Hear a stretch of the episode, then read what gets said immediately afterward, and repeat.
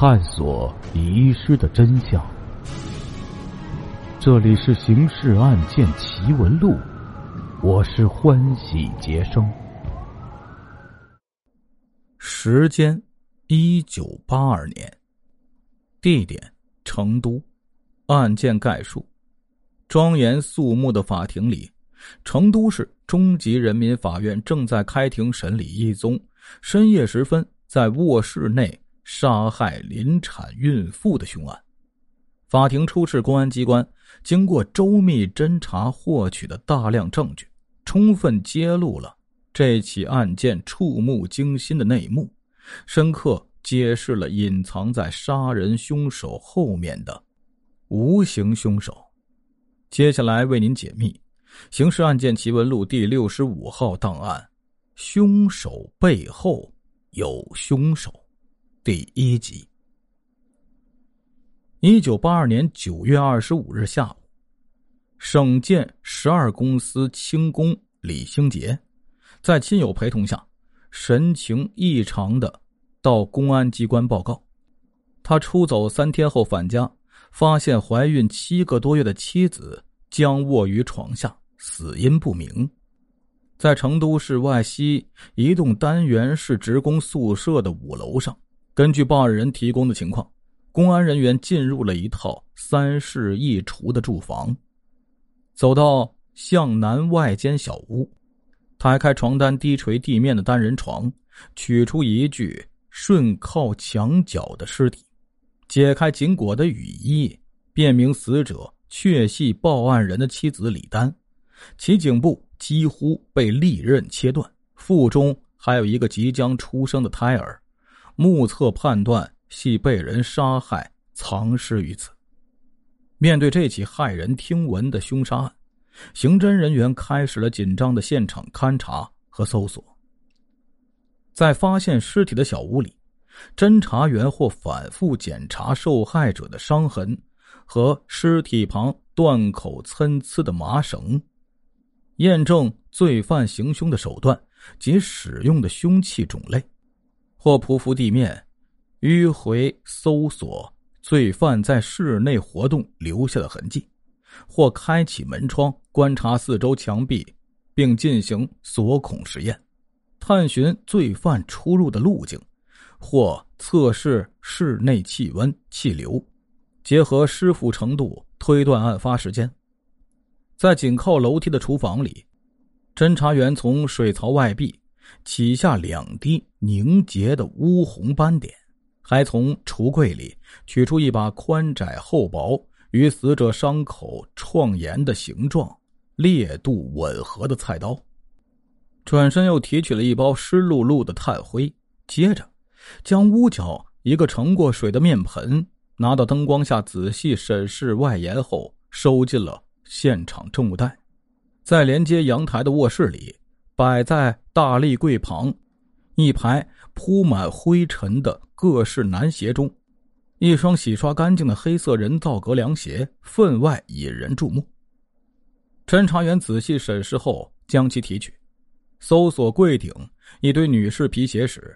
从其一只的膛内掏出卷成一团的五十元人民币，接着在大床的垫褥下翻出一张满纸凌乱字迹的信笺。不一会儿，又从挂在阳台的拖把上取下少量可疑的微粒，对现场获取证物的检验，对实地测试数据的研究，对几处血迹标本的鉴定。对犯罪作案过程的模拟试验，结合全套住宅门窗完好、室外墙壁无攀援痕迹、锁孔无异物插入等情节，在侦查员的脑海里清晰的再现了这起惨案发生前后的图景。五天前的深夜，预先就在室内会有正常条件临时进入的罪犯，将仅穿内衣内裤的李丹引到厨房。在后者不备的情况下，操起灶台上的菜刀，迎面对准其颈部狠狠砍去。受害人当即倒地，抽搐挣扎。接着，罪犯丢下菜刀，转身从一个木箱内取来一根麻绳，铺上去，拴勒颈部，缠绕两圈后，混乱中打成了死结。这时李丹仍未死去，罪犯又拾起地上的凶器，连砍两刀，将其杀死。套在颈上的绳索也被砍成了四节。行凶后，罪犯按捺不住内心的恐惧，走出厨房，来回踱步一阵后，进入外间，从后门取来雨衣，包裹尸体头部，拖到外间，塞进小床下。紧接着，罪犯又从灶堂内掏出炭灰，抛洒地面，挤干血迹，然后将炭灰搓起，包入纸袋。弃于垃圾桶，随即用沾有血污的手端起盛水的面盆，在遗失经过的地面上反复浇泼，再径直穿过卧室，走到阳台，取下扫把，来回拖抹地面残留的炭灰和墙角的喷溅血迹，最后又将拖把洗净，挂还原处。这时天已破晓。自以为完全消除了痕迹的凶手，突然发现自己脚上的凉皮鞋沾满血污，便脱下刷洗后摆放于卧室的大立柜旁。这种以可靠物证为基础并进行科学验证的推断，粗略的勾勒了罪犯杀人藏尸灭迹的犯罪过程。他将结合进一步的调查验证，彻底揭露妄图逃避法律承办的杀人犯。杀害李丹的凶手究竟是谁？在这套只有夫妻两人居住的宿舍里，罪犯能在深夜时分将已就寝的受害人叫起，引出卧室杀害，暴露了他与死者的亲密关系。凶手杀人后不是急于逃离现场，竟用五个小时的时间，准确熟练的取用室内物件，从容不迫的藏尸灭迹，而不惊动左邻右舍。则揭示了凶手与这套住宅的内在联系。在侦查工作进展示意图上，标志这种人与人、人与物关系的两条直线不断延伸，在其最终的交叉点上，明确的记录着死者丈夫的可疑活动。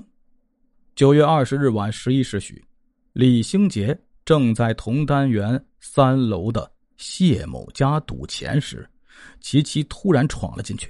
怒气冲冲的指责他不务正业，两人争吵一阵后，临近午夜才一道上楼返家。次日清晨，李兴杰一反伴送妻子上班的惯例，独自一人锁门离家，匆匆下楼。从此以后，人们再也没有见到李丹的身影。二十二日晚饭后，李兴杰约集同队的五六个轻工，在其家中赌博至深夜。赌局散场时。李兴杰声称他妻子不在家，一个人有些害怕，强留独有李某与他同宿作伴。二十三日上午，李兴杰所在工地的几个工人正在聊天，他突然凑上去插了一句：“李丹的五娘接他到乡下生小孩去了。”我落得个清闲。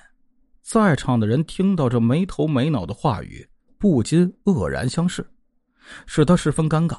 其中一人见状，为其打圆场说。乡下坐月子好，鸡蛋便宜，空气新鲜。当晚，一个女青年到李兴杰家中串门，询问李丹的去向时，他支吾的说：“呃，他和我吵嘴后回娘家去了。”次日上午，他却邀约两人到李丹所在工厂，要求门卫通知李丹出来会面。当对方正在与车间电话联系时，他以头也不回的骑车离去，使那两位热心的同行者。迷惑不解。二十五日下午一点半，李兴杰无缘无故的邀约同队木工汪某悄悄离开工地，去其家里喝茶。刚打开房门，汪某就连声说道：“你家里怎么这样臭啊？”李未应声，但却从厨房提出一桶清水，放在汪的面前说：“可能是水臭。”当对方回答是臭皮蛋味时，他又转身从外间小床下端出了一个破脸盆，指着里面的一个皮蛋问道：“你看是不是这个呀？”不等汪问答，他又回到了床前，微微牵起床单的一角，自言自语的说：“咦，床底下不是丹丹吗？”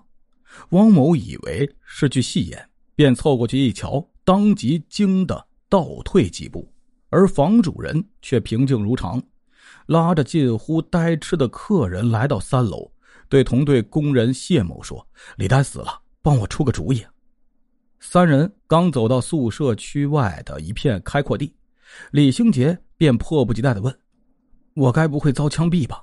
接着又唉声叹气的说：“哎，万一他有遗书，就糟了。”听众朋友，我们今天的故事就讲到这里了，感谢您的支持与帮助，并且感谢您的收听。